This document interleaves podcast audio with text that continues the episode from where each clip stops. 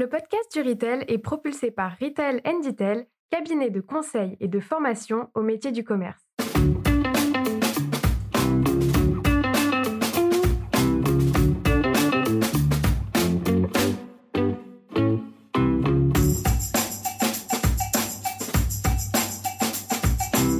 Bonjour à tous et bienvenue sur le podcast du Retail. Je suis Philippe Vincent, un des artisans de ce podcast.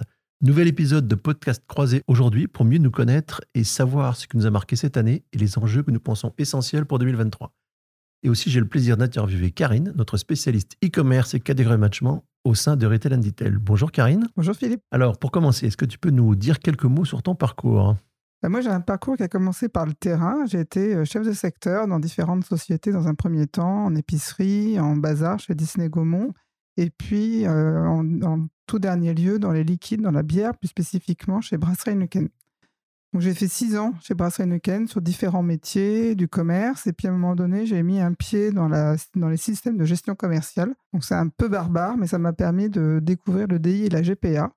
Et à partir de là, j'ai pu retrouver à nouveau le circuit du commerce, puisque c'était le début, les débuts de l'ECR. Donc, avec le deal à GPA, j'embarquais la partie ECR amont, l'ECR logistique. Et j'ai embarqué après la partie ECR demande, puisque je venais initialement du, commerce. Donc, euh, j'étais l'interlocutrice de certaines enseignes. Euh, sur euh, toute la nouvelle démarche ECR e et catégorie management. Et puis, le temps est passé, et puis j'ai eu l'occasion de rentrer dans la grande distribution alimentaire. Hein, donc, je suis passé du côté obscur de la force quand on vient du côté des marques. et j'ai intégré. Obscur, ça dépend pour qui.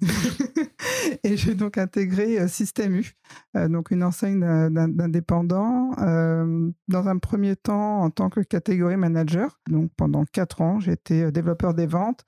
Et là, pour moi, ça a été vraiment une révélation, euh, puisque euh, y avait des problématiques différentes tous les jours. On passait d'un marché à un autre, d'une enseigne à une autre, puisque on couvre différentes enseignes chez U, que ce soit du U Express à, à l'Hyper U.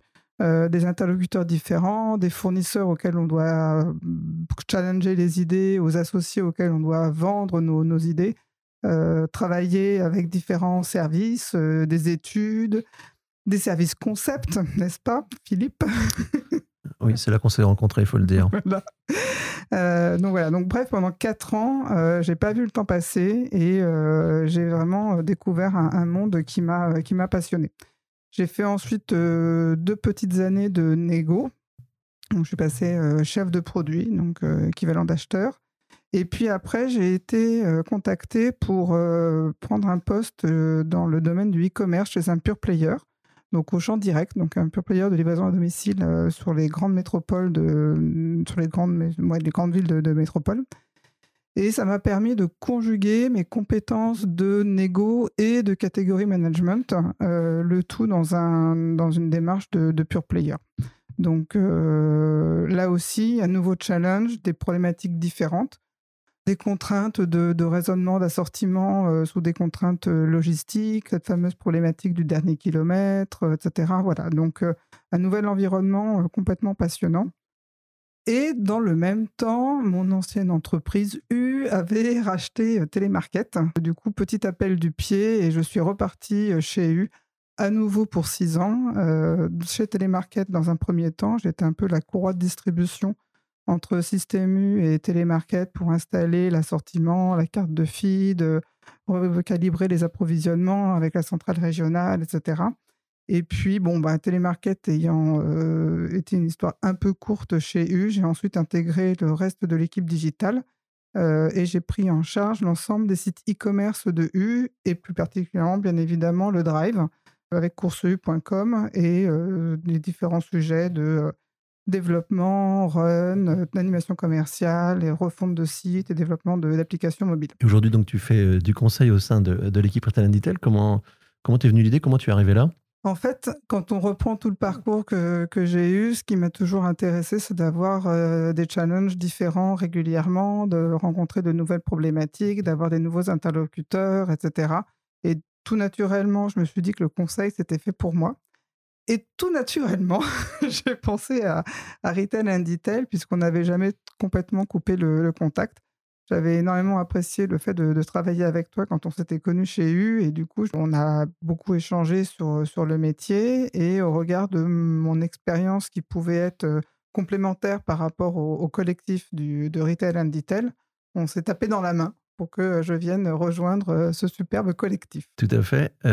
et donc, on, cultive effectivement des expertises à la fois croisées et, complémentaires. Donc, au sein de l'équipe, quelles sont les expertises que tu, que tu mets en œuvre pour, pour nos clients? Bah, ce qui est intéressant donc, entre nous tous, c'est ce, ces, expériences stratégiques et opérationnelles, et puis le fait qu'on ait tous bossé dans le, dans le retail. Et donc, on, a un tuilage les uns les, autres avec une partie de compétences qui se, qui se recouvrent.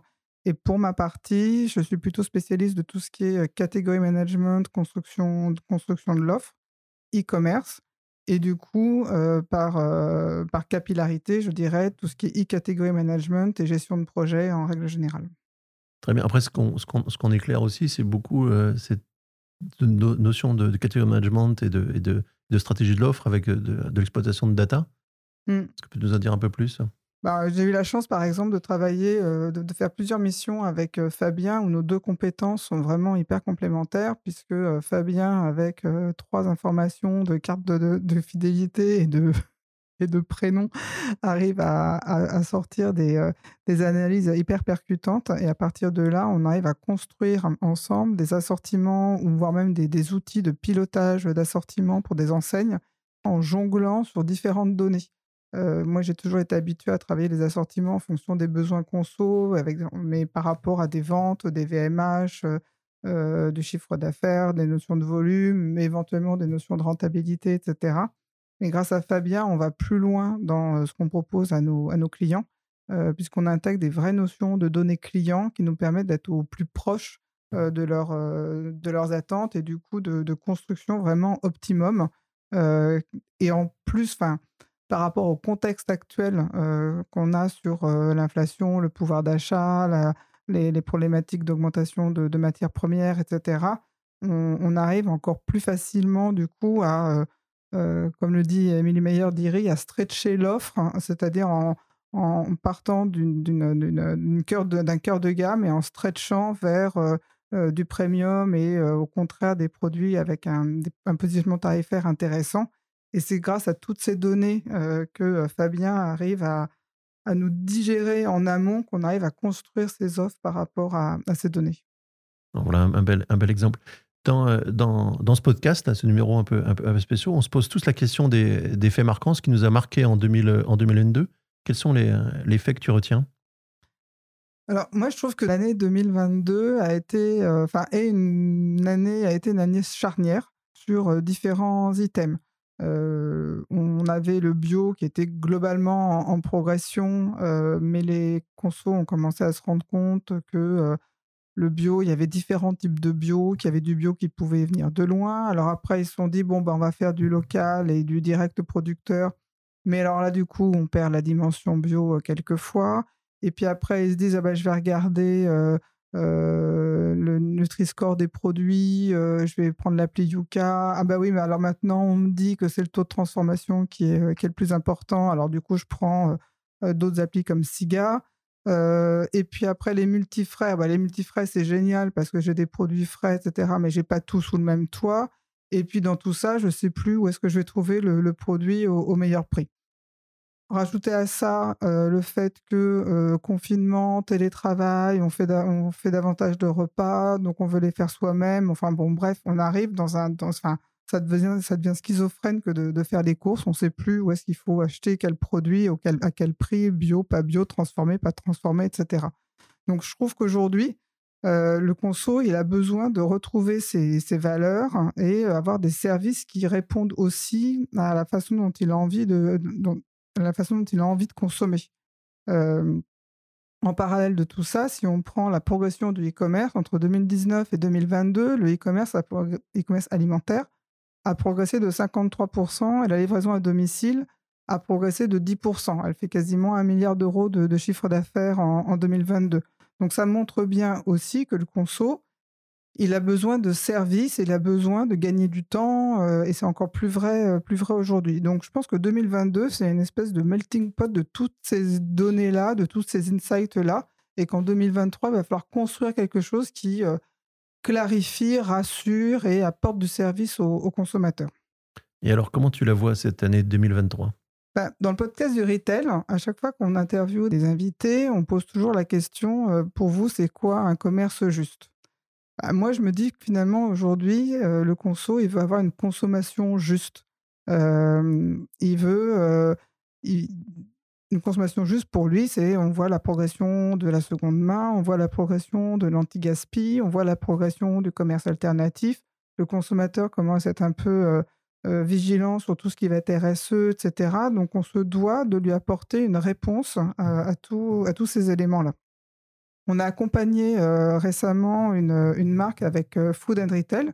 Donc, Food and Retail, c'est la partie food de, Retail and Retail. C'est la, partie avec laquelle euh, on accompagne les marques. et c'est donc une marque qui prend de plein fouet les hausses des matières premières, les hausses de l'énergie pour la fabrication de leurs produits, la hausse des, coûts de transport. Donc, autant dire que les négos, pour eux, sont, sont quelque peu rock'n'roll. Et le, tout l'enjeu de, de, notre accompagnement a été de trouver avec eux des, des, sources de croissance, des poches de croissance qui leur permettent de mieux répondre aux attentes des consommateurs hein, tout en travaillant mieux avec les, distributeurs.